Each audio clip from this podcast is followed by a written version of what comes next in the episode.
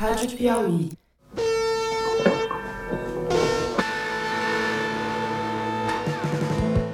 Tá no ar tudo que você não quer e não precisa saber sobre a Copa, mais conhecido como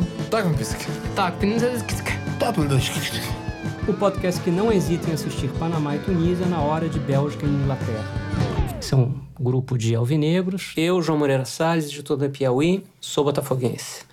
Na minha frente, Flora Thompson Devô, brasilianista e botafoguense como eu. João Brise Ponte Pretano, Vendo Mãos 87. ex-repórter da Piauí, que com a desvalorização do real nos abandonou para receber em dólar, e Alexandre Gontijo, nominalmente vascaíno, mas tão ateu quanto Richard Dawkins em questões de fé clubística. Sim, muito entusiasmo pelo jogo, um distanciamento com o meu Vasco. Perfeito. A sorte dos fracos me concerne, nos escreveu um ouvinte dos Estados Unidos. A nós também. Infelizmente, não é essa a opinião da nossa ex-ouvinte, Lady Lazarus. Luiz Lázaros. É. Ela gostaria que a gente falasse da Bélgica, da Alemanha, da Inglaterra ou da Espanha. Mas esses são países que não precisam da nossa atenção, razão pela qual a gente prefere encontrar beleza no gol solitário do Panamá ou na resistência heróica do Marrocos contra Portugal. Marrocos, uma seleção que está dando o seu recado. O problema é quando chega perto do gol adversário. Eles não estão funcionando. Foi a primeira equipe a devolver as chaves do hotel em toda a Copa do Mundo, apesar de merecer melhor sorte nas duas partidas em que disputaram. Eles foram acarinhados pelos marroquinos residentes na Rússia. Voltou o assunto da diáspora marroquina. Dos 17 craques que não estão na seleção Você da acha França. que a única chance da Nem- Holanda ir pra Copa do Catar é com Marroquinos. uma nova safra aí dessa diáspora? Tem que tratar bem. Senão a sorte do futebol batavo não vai mudar, não. Vou continuar vendo as Copas pela televisão. Mesmo o Marrocos indo embora tão cedo, o Marrocos tá na Copa do Mundo. Jogou três partidas. Jogou três partidas. Por enquanto, duas. Por- Não, É. não adiantemos. Vai jogar a terceira daqui a Sim. pouco. A gente está gravando eh, esse programa na segunda-feira, portanto, no início da terceira rodada. O fato é que, eh, por a gente não falar da Alemanha, nem da Bélgica, nem da Espanha, nem de Portugal, Lady Lazarus jogou no chão o celular dela, não é? Ela comentou o primeiro programa dizendo que o podcast dava sono. Nós a respondemos no segundo programa, a edição colocou a resposta no quinto minuto ali do programa, mas ela escreveu nova mensagem dizendo que não passou do primeiro minuto. Então ela Foi não... quando ela jogou o celular dela Foi no quando chão. ela jogou o celular no chão e perdeu essa resposta carinhosa que a gente preparou pra ela. Pois é, mas é uma pena, porque se ela conhecesse a origem do nome Lázaro, de onde vem o nome Lázaro, ela saberia que se Lázaro jogasse bola, não é, Gontijo? Certamente ele estaria no país dos fugitivos, dos judeus, de quem sofreu lá atrás. Não foi estaria na seleção dos romanos. carrascos, exatamente. Não estaria na seleção É. dos romanos. Nas palavras dela, dá não, bicho. Mas a gente tem que acreditar que dá sim, bicho. Fato é que a gente está dando um prejuízo danado para a Lady Lázaro, né? Um Porque, prejuízo danado. porque ela já perdeu um celular, ela ficou enjoada com a gente no primeiro programa, a gente consultou a drogaria Pacheco, onde o Dramin sai por R$ 8,11. E se tiver plano de saúde ou pertencer a uma categoria profissional, isso é ainda mais barato. Aproveita, Lady. Brise, a hora do seu protesto. Eu protesto aqui porque eu recebi a informação aqui no meu ponto de que o goleiro do Egito, que está agora se tornando o atleta mais velho a disputar uma Copa do Mundo, acaba de defender um pênalti e eu não estou acompanhando a transmissão por conta da presença neste programa. Isso porque a produção nos impede de assistir o jogo Arábia Saudita e Egito. A gente está gravando na hora do jogo Arábia Saudita e Exatamente. Egito, que evidentemente é um clássico pra gente. O compromisso com o ouvinte é maior, mas pelo amor de Deus, o dia tem 24 horas. Marcar nessas duas melhores horas do dia hoje é muito cruel. Arábia Saudita e Egito é um jogo que tem, para início de conversa, um componente geopolítico forte, porque quando houve um golpe no Egito, tiraram a, a Irmandade Muçulmana do poder, parece que com apoio, foi feito isso, aconteceu com apoio da Arábia Saudita.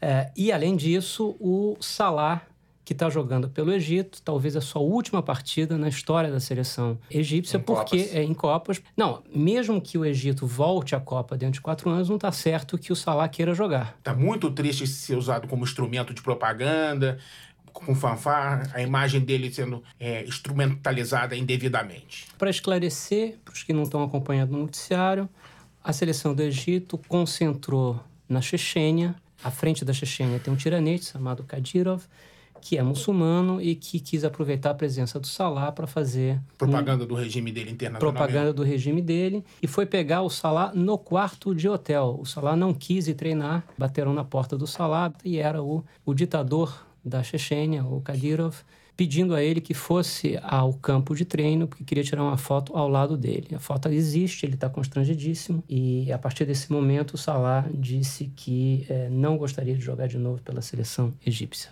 Está em campo, fez um gol, aliás, um golaço, mas talvez seja a última vez que a gente veja o Salah com a camisa da seleção do país dele. No sobrará Tunísia e Panamá como, como sim, sim. prêmio de consolação dessa semana. Giro da rodada. Portugal 1, Marrocos 0. Eu acho que aqui cabe eu, Brise e Flora, fazemos aqui um meia-culpa. O Gontijo estava certo. O Marrocos é um time de grande valor. Fez um jogo duríssimo com Portugal. Portugal fez um gol aos quatro minutos do primeiro tempo. A gente achou que ia ser o início de uma goleada histórica e nada. O Marrocos segurou esse 1 a 0 até o final. Olha, Tem essa pressão. Eu elogiei muito a técnica do gol marroquino no jogo do Irã. Isso é verdade, um gol contra de grande beleza, mas trágico. Errou o alvo. E como você explica essa incapacidade da seleção marroquina de marcar um gol até agora na Copa? É complicado. É o médico que tem medo de sangue, o advogado que tem medo de ir ao tribunal, entendeu? Mas essa é a seleção que você celebrava como sendo feita de craques da diáspora. Hoje eu me arrependo Todos eles um pouco. Te... Infelizmente, ah. o, o gol para essa equipe é uma coisa supérflua, entendeu? O que não falta essa seleção é beleza no técnico. O técnico é muito bonito. Sim, exatamente. Ele. Hervé Renard é o nome dele. É. é. Daquele Já foi estilo... comparado aqui pela produção ao Erson Capri. Sim. Aqui sou eu, a não brasileira, tocando a cachirola do Leigo. A cachirola do Leigo, Erson Capri. Alexandre Gontijo, você que é um noveleiro. Um ator global de várias décadas, entendeu? E que envelheceu bem. Continua bonito. Continua bonito, entendeu? No final dos anos 70. Mas o Hervé Renard é mais bonito que ele. Vamos continuar com o giro da rodada. Irã 0, Espanha 1. Um. O Irã segurou é, o primeiro tempo inteiro, a Espanha não conseguiu marcar. A primeira defesa importante do goleiro do Irã acontece só aos cinco minutos do segundo tempo. A Espanha marca aos nove, um gol muito feio, uma bola pingada ali na. Gol de Pebolim. É, um gol de Pebolim. E a partida termina 1 a 0. Uh, ah, e talvez a Espanha seja o time mais técnico dessa Copa do Mundo. Então, a seleção da Flora fez um jogo heróico contra uh, um dos possíveis campeões do mundo de 2018. E por pouco, se não fosse a tecnologia imperialista, o resultado seria outro, porque teve um gol anulado. Por falar nisso, eu tenho um áudio muito triste para tocar para vocês. Só para esclarecer, o Irã empatou o jogo aos 16h40 e o VAR anulou o gol. Devo dizer que anulou bem o gol, anulou mas de toda maneira. O que, é... que é anular bem, né, João? Anular bem é um gol ilegal. Ah, mas tantas ilegalidades nesse mundo. Só quando o Irã. Não, é bom diminuí-las, né? Vamos lá, vamos ouvir então a narração. Não é narração, na verdade. Então, ah, aqui, não é narração. Eu, devo confessar que eu tô apoiando o Irã não só por motivos geopolíticos, que seria muito bonito, é um pouco nepotismo, porque meu tio avô foi adido cultural em Teherã nos anos 60, e por causa disso eu tenho uma parte da família que é, que é persa, que é iraniana. E ela só revela isso no terceiro programa. Só revela no terceiro programa. Ah, Persa foi a Lady Lazarus, que não chegou ao terceiro programa. Então, minha prima, que é meu iraniana, me arrumou esse áudio da torcida da diáspora iraniana em Roma.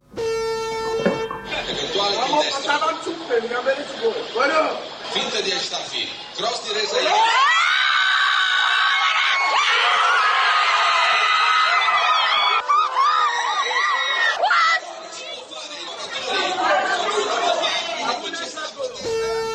Esse silêncio súbito é o som do VAR. Clima de festa junina. Olha a cobra. É não, é mais do que festa junina. Eu queria frequentar as festas juninas que você frequenta, Alexandre. eu, eu penso uma coisa só desde 1979 a gente não tem um documento histórico dessa dimensão no Irã, entendeu?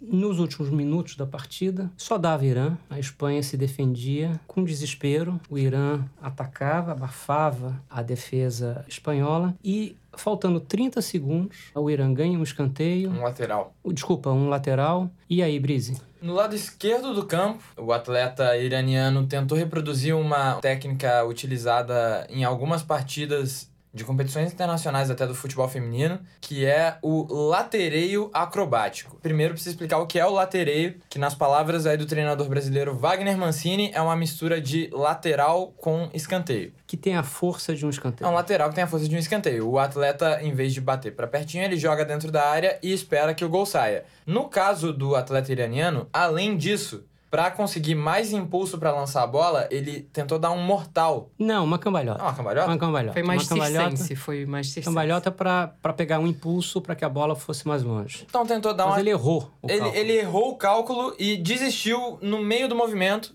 batendo o lateral normal. E depois porque disso. bateu o lateral de maneira normal, não saiu o gol. Não saiu o gol, Iraniano. não saiu o gol iraniano. E quando a partida terminou, os iranianos ficaram no chão, derrotados, apesar deles ainda estarem no jogo. Ainda. Eles ainda estarem na Copa. Ao contrário do Marrocos, eles ainda não devolveram a chave do hotel. Austrália 1, Dinamarca 1. Falhamos. Tem porque nos- não demos atenção tem à Austrália. não, não. E a Austrália fez um jogo heróico contra a Dinamarca. A gente disse no segundo programa que o nosso desinteresse pela Austrália dizia respeito ao que a Flora chamou de fator PIB. O país não precisa disso, o país é bem sucedido. E, no entanto, a gente gosta da Islândia, que, que é um país eh, de IDH talvez tão alto quanto o da Austrália, se não mais alto. Eu me lembro que em 2008, eh, antes da crise, era o país de maior IDH do mundo, ainda é um dos países de maior IDH do mundo. Está no topo da lista do Índice de Felicidade Global da ONU, e, no entanto, a gente gosta da Islândia e não tem nenhum apreço pela Austrália. É Isso não é um paradoxo? Nem tudo é racional, João. Eu posso ter primos iranianos, mas você é fã da Islândia há muito tempo. Não, mas não sou só eu. Eu a acho que a imprensa, Islândia- imprensa do mundo gosta da Islândia. Eu acho que a Islândia apareceu Pois pro é. mundo fazendo uma boa campanha. Acho que a simpatia vem disso. Porque ninguém, ninguém se importava com o futebol islandês, ninguém tinha muitas informações. Ou seja, porque eles desclassificaram Na primeira oportunidade, eles já fizeram uma bela a campanha. Inglaterra na, na Eurocopa, Sim. porque empataram com Portugal. Se fosse E uma a ação- Austrália nunca teve partidas Nunca épicas teve dessa partidas maneira. épicas dessa magnitude. A Austrália é conhecida pelas maiores goleadas do futebol, quando goleia ilhas menores da Oceania. Goleava, né? Porque hoje em dia não Samoa. joga mais. Mas 30 gols na Samoa, 18. Isso não é esse bonito. tipo de coisa. A Islândia apareceu batendo grandes seleções e, e parecia já ser uma ação publicitária bem montada, porque já tinha dancinha, gesto de torcida, música. E é uma estreia, né? É importante sempre lembrar que, que é uma estreia. A Austrália tá sempre aí perdendo. França 1, Peru 0. Eu acho que essa é a oportunidade para gente falar do Cueva. O Cueva, meia do São Paulo da seleção peruana, Peru que já perdeu duas partidas. Peru que já perdeu duas partidas, já tá eliminado. E o Cueva, muito mais do que o Guerreiro, foi quem despertou minha simpatia e interesse aí pela seleção do Peru. Porque acho que o Cueva é o craque dos lances impossíveis que é absolutamente incapaz de realizar fundamentos simples do futebol. No primeiro jogo, perdeu um pênalti, ficou em posição de impedimento em jogadas que não faziam o menor sentido, não tinha nenhum risco dele ficar impedido. Ele saiu chorando depois de perder o pênalti. E na segunda já entrou completamente deslocado de galáxia. Tava, O tava está interagindo. sempre em outro lugar, né? Ele estava interagindo com Ele tá outros campo, seres ali, né? não com os atletas. E não houve guerreiro que pudesse trazê-lo de volta aos relvados russos. O Peru é um dos times que, na minha lista dos piores, de trás para frente, ocupa a terceira posição. Aliás, deixa claro que eu mudei o meu voto antes, no horário permitido, cinco minutos antes de... Temos testemunhas e filme Isso, registrado em cartório. Isso, isso. Eu só troquei de posição Arábia Saudita e Panamá em função da derrota do Panamá ontem por 6 a 1 A gente vai falar dessa partida. Uruguai 1, Arábia Saudita 0. Mais uma vez precisamos dar o braço a torcer aqui, porque o time árabe foi muito, Valente. muito valente, muito aguerrido, um time de bril. E o grande trabalho psicológico que foi feito, que de um time com autoconfiança minada, melhorou preciso, e vendeu é tudo. preciso elogiar o psicólogo. Do, da Arábia Saudita, Da é um Arábia grande Saudita. profissional. Porque Você- a Arábia é Saudita É um tomou... Freud de Alá. A Arábia Saudita tomou de 5, em seguida embarcou num voo que levaria a seleção para o jogo contra o Uruguai e a gente sabe, uma turbina pegou fogo. O time estava destroçado. Não, são duas experiências de morte. E, no entanto, o psicólogo profissional contratado, Contratado. depois do Depois 5 a do 0 jogo, fez um trabalho estupendo. Magnífico. Venderam muito caro a derrota, onde o Soares sozinho deve pagar a folha salarial desse time todo. Um time muito mais competitivo, com muito mais história, com muito mais predicados. Quem é Soares? Principal atacante da seleção uruguaia. Atacante do Barcelona. Do Barcelona, que reconstruiu praticamente uma figura da globalização no futebol. E na... Era semiprofissional em seu país, foi para Holanda e lá seguiu o caminho de sucesso depois. Holanda, É, Liverpool... mas o importante aqui Brasil. é que provavelmente o salário do Luiz Soares Deve pagar a folha de toda a delegação da Arábia Saudita. Incluindo Inclusive do, do psicólogo. Mas nesse vídeo dos jogadores num avião com a turbina pegando fogo, eles estão muito calmos. Então, é de uma serenidade espantosa. sim,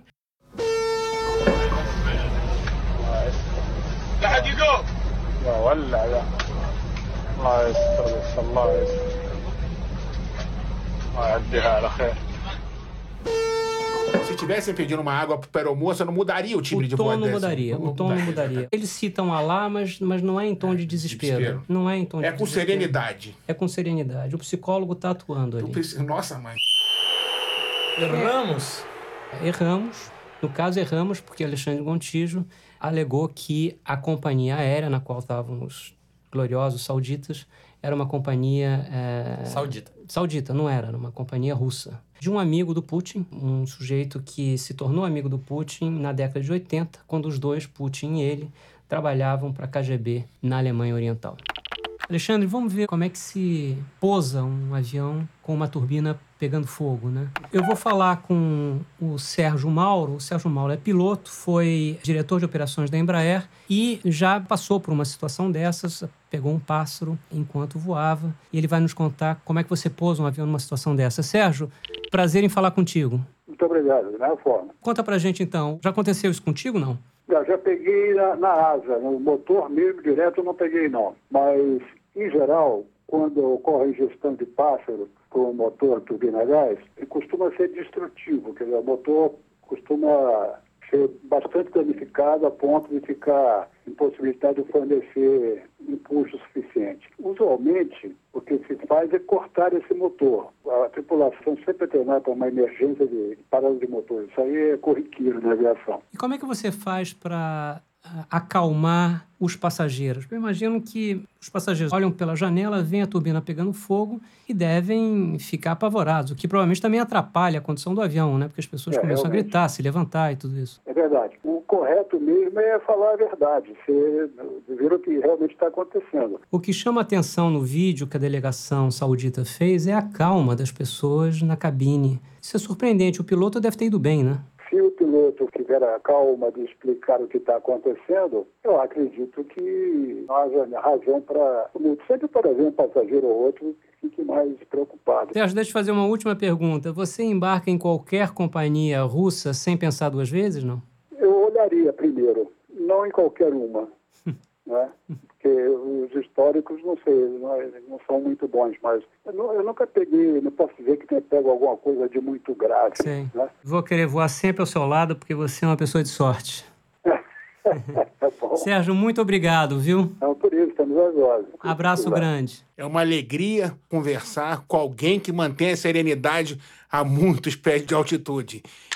Eu beberia todo estoque de álcool, faria algo muito diferente, entendeu? A comissão saudita não tem essa prerrogativa porque eles são muçulmanos e não podem beber álcool, né, Alexandre? Exatamente. A pergunta aqui é se a ave que teria entrado na turbina dos sauditas será que é um frango da Nigéria? Menciono isso porque você teria dito que os nigerianos teriam levado frangos para o estádio. Houve desmentidos. De nigerianos indignados Sim. que foram para o YouTube e disseram: Nós não temos essa prática, a gente, a gente não leva nunca estádio." falar. Nunca ouvi falar. Era um jornalista, Um jornalista um da jornalista. CNN. Nunca levamos, jamais levamos frangos para o estádio. E, no entanto, Google Images. Foram encontrados registros. Foram encontrados registros de o que parecem ser várias galinhas diferentes, tingidas de verde, erguidos por vários caras diferentes. Mas como o Alexandre Gontijo disse que os frangos teriam sido levados para os nigerianos para o estádio na primeira partida da Nigéria, teriam tido a sua entrada bloqueada, talvez eles tenham sido soltos na rua e um deles voou Para dentro. para dentro da turbina. Eu acho que você está permitindo que esse frango voe alto demais, João. Pois é, Já que a gente está falando de, na Nigéria. de frangos nigerianos, Nigéria 2, Islândia 0. A minha Islândia perdeu. Sem esboçar reação, Um comentarista islandês talvez tenha dado a explicação definitiva para a derrota da Islândia. Ele disse que a Islândia joga melhor contra time grande, porque nesses casos, diz ele, a gente sabe o que deve fazer, a gente precisa se defender. Contra times médios, como a Nigéria, a gente acha que pode atacar, o que não é exatamente a nossa especialidade. O fator Robin Hood pesando aqui. E isso existe no futebol do complexo de Robin Hood. Com frequência, se você não torce para um time grande, você vai se ver na situação do seu time vencer todo mundo que está na ponta da tabela e perder inexplicavelmente para seleções mais fracas. Você tira os pontos dos grandes e dá aos pequenos. No segundo tempo, quando a Islândia já não tinha praticamente chance nenhuma, o país sofre um pênalti e o melhor jogador deles, o camisa 10, vai cobrar e perde o pênalti. Poucos segundos depois, a torcida começa a incentivar a seleção islandesa com o mesmo entusiasmo que teria se o gol tivesse sido marcado e se a Islândia estivesse se aproximando de uma vitória.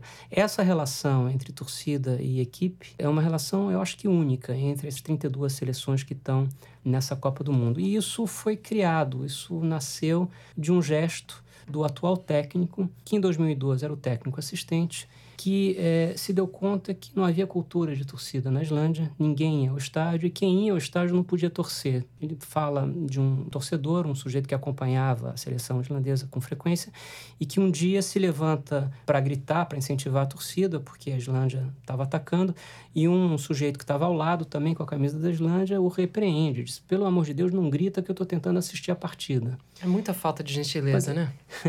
então, o Hal Grimson, que é o atual técnico, toma uma decisão é, interessante. Na partida seguinte, classificatória para a Copa do Mundo contra as Ilhas Faro, um clássico regional Do norte do Atlântico. do norte do Atlântico, chama a torcida, os poucos torcedores, para um bar. Antes da partida, parece que foram sete pessoas, oito pessoas e tal, e nessa conversa ele dá a escalação. Conta tudo, a tática, conta qual o plano de voo, entendeu? Antes de falar com a imprensa, imprensa, antes de falar com os jogadores, entendeu? Com os jogadores. Interessados diretos. E ele manteve isso e mantém isso até hoje. Né? É, a cada partida na Islândia, ele não faz isso fora da Islândia, mas dentro da Islândia tem um bar, um botequim, em O que ponto de encontro. é o ponto de encontro, os torcedores vão e ele passa todo o desenho do jogo para esses torcedores. Tem uma regra de ouro, ninguém pode. Vazar nada, é cláusula de confidencialidade. Não tem Instagram, não tem, tem nada. Twitter, não tem celular, não tem câmera, não tem nada, mas ele senta com os torcedores ele diz: olha, vocês são parte desse negócio, tá aqui a escalação, tá aqui os 11, a gente vai jogar dessa maneira, e depois a imprensa é informada. Hoje em dia, parece que os torcedores fazem fila para entrar nesse bar, só cabem 300 ou 400 pessoas, são as pessoas que entram para conversar com o técnico. E esse primeiro encontro, né, Alexandre, virou um encontro Do mítico. místico, exatamente. Os torcedores que foram, não se sabe se 7, 15 ou O- o- 20, Estão na eternidade, que foram testemunhas de um momento único na história do futebol mundial. e dali para frente se criou a famosa cultura da torcida islandesa, A que é simbiose que não existe em nenhum lugar do mundo, a mesma dizer. A Islândia não está morta. A Islândia precisa vencer a Croácia, um time que ela tinha muita dificuldade de bater, eternamente perdia da Croácia. Por alguma razão, os cruzamentos sempre punham Croácia no caminho da Islândia, mas nas últimas classificatórias venceram pela primeira vez a Croácia, se classificaram em primeiro lugar. Então é possível. Que enfrentem sem complexos a potência do mar Adriático. Muito bem. Giro da rodada. Tunísia 2, Bélgica 5. Tunísia cumpriu bem o papel de empolgadora da Bélgica, que é uma coisa benéfica para o torneio Copa do Mundo. Você permite que a Bélgica acredite que esse ano vai dar, que ela vai ser campeã, e ela chega aliviando um pouco mais na segunda fase aí para perder para Inglaterra ou para Brasil ou para quem for. Nisso ela tem colaborado com o Panamá, né? Que Também. também deu à Bélgica a sensação de que a Bélgica é uma potência do futebol. Sim, mas o A Panamá, o Panamá chegou na condição de estreante, então a gente não sabia se eles iam conseguir cumprir esse papel direito. A Tunísia vem aí para sua quinta participação na Copa do Mundo, então ela já sabe que a função dela é esta. O Gontijo não tem apreço pela diáspora tunisiana. Não tem uma mesma qualidade de jogadores, mas o gesto simpático. Quanto o treinador chorou convulsivamente no momento do hino. Um treinador nativo, uma coisa muito bacana. A aposta na prata da casa, uma coisa que é muito rara no continente africano, que como eles chamam a expressão em francês, o feiticeiro branco, sempre vão buscar estrangeiros. E esse bom treinador está fazendo um bom papel. Você quer dizer que vão buscar sempre técnicos Que tem estrangeiros, entendeu? geralmente europeus. É, Giro da rodada. Inglaterra 6, Panamá 1. O Panamá sai da Copa deixando essa marca aí, que o zagueiro Felipe Balói, com passagem no futebol brasileiro, já citado nesse programa, marcou um gol no final do jogo, gol de honra, na goleada por 6 a 1 e se tornou o primeiro panamenho e o jogador mais velho a marcar um gol na história das Copas. Vamos ouvir a narração do gol do Balói. En cada parte está la selección. Pepe. ¡Gol! ¡Gol! ¡Marco mi país! ¡Gol!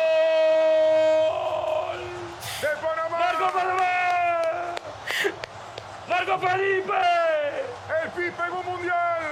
¡Marco Panamá! ¡Marcamos el primero! El, ¡Marco primer, Panamá! el primer gol. ¡El primero, señores! El gol de Panamá, el primero. ¡Marco Felipe! ¡Qué gol! Pepe, Felipe. ¡Felipe, golazo. Felipe, Felipe! ¡Felipe Baloy! ¡Al fondo! ¡El primero! ¡El de la historia! ¡El capitán! ¡Fue Baloy! Me quedo. ¡Fue A Baloy! população panamense achou rindo. né? Não, mas olha só, Cinco nesse vezes. momento, Alexandre, o Panamá já perdia De 6 a de 0. 6 a 0. De, de Placar 6 a de 0. tênis, literalmente.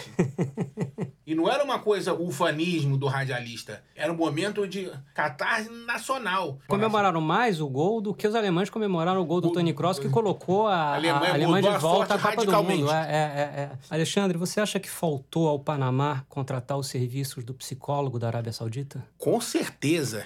Esse profissional, literalmente, transforma água em vinagre, muda tudo. Água em vinagre é ruim. Vinagre em água. Eu acho que é água em vinho. Água em vinho, perdão.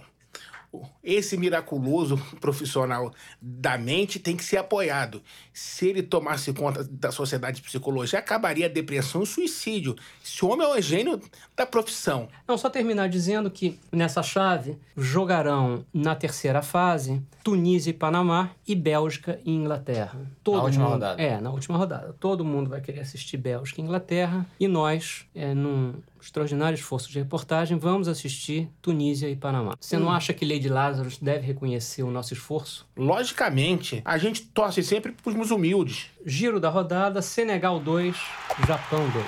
Complicado.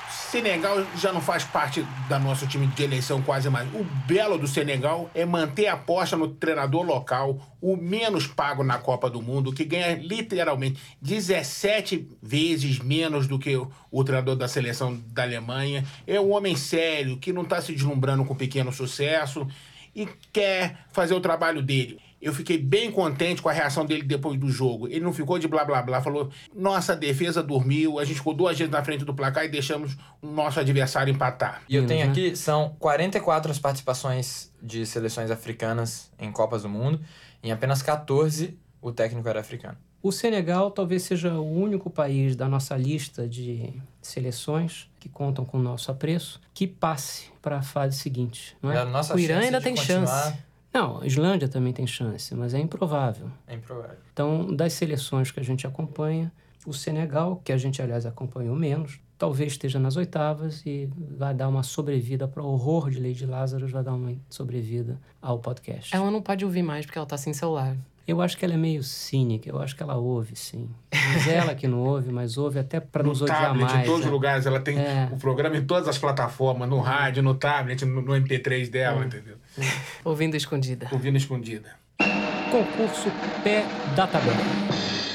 Estão encerradas as inscrições aí do concurso Pé da Tabela, que é o nosso bolão às avessas para a Copa do Mundo de 2018. Aqui, desde o primeiro programa, a gente pediu que nossos ouvintes enviassem seus palpites de quais seriam as três piores seleções em critérios objetivos estabelecidos pela FIFA nesta Copa do Mundo de Futebol. Demos o prazo final desta manhã do dia 25 de junho, porque era o início da última rodada. Então a gente achou que, né, deixar vocês continuarem palpitando ao longo da última rodada seria muito fácil, porque alguém poderia fazê-lo durante o último jogo e, por conseguinte, acertar o palpite. Então, são encerradas. A gente agradece aí a participação de todos e anunciaremos O resultado vai ser dado no final da, terceira, rodada. Assim que o juiz der o apito final, Se o Senegal passar, vai ser dado, o resultado vai ser dado aqui no podcast. O podcast que transforma água em vinagre. Perfeito. Você ainda não está acostumado a ouvir podcasts, vá lá no nosso site, na aba da Rádio Piauí, que você encontra um passo a passo de como nos ouvir. Aí você pode dar play enquanto desentope a pia, Passeia com as galinhas da sorte. Está no remanso do lar. descobre se são galinhas ou frangos. Assista a um replay de Panamá e Tunísia Procura cachirolas no Mercado Livre. e não encontra. Estamos nos podcasts do iTunes, no Stitcher, no SoundCloud e no YouTube só em áudio. Além do with Tusk, ouça também os outros programas da Rádio Piauí. O Foro de Teresina, com o diretor de redação Fernando de Barros e Silva, o editor do site José Roberto de Toledo e a repórter Malu Gaspar, no ar toda quinta-feira às 5 da tarde. E também o Maria Vai com as Outras, sobre mulher e mercado de trabalho, apresentado pela Branca Viana, no ar a cada duas semanas, às segundas-feiras, às 5 da manhã. Talk with Tusk é dirigido pela Paula Scarpim e tem produção da Mari Faria, da Luísa Miguez e do Luiz de Maza. Gravamos no estúdio da Rádio Batuta, no Instituto Moreira Salles. A edição é do Felipe de Castro e a finalização é do João Jabassi. Estar em uma companhia tão maravilhosa, qualificada, em momentos como este, justificam a gente de estar vivo. Foi.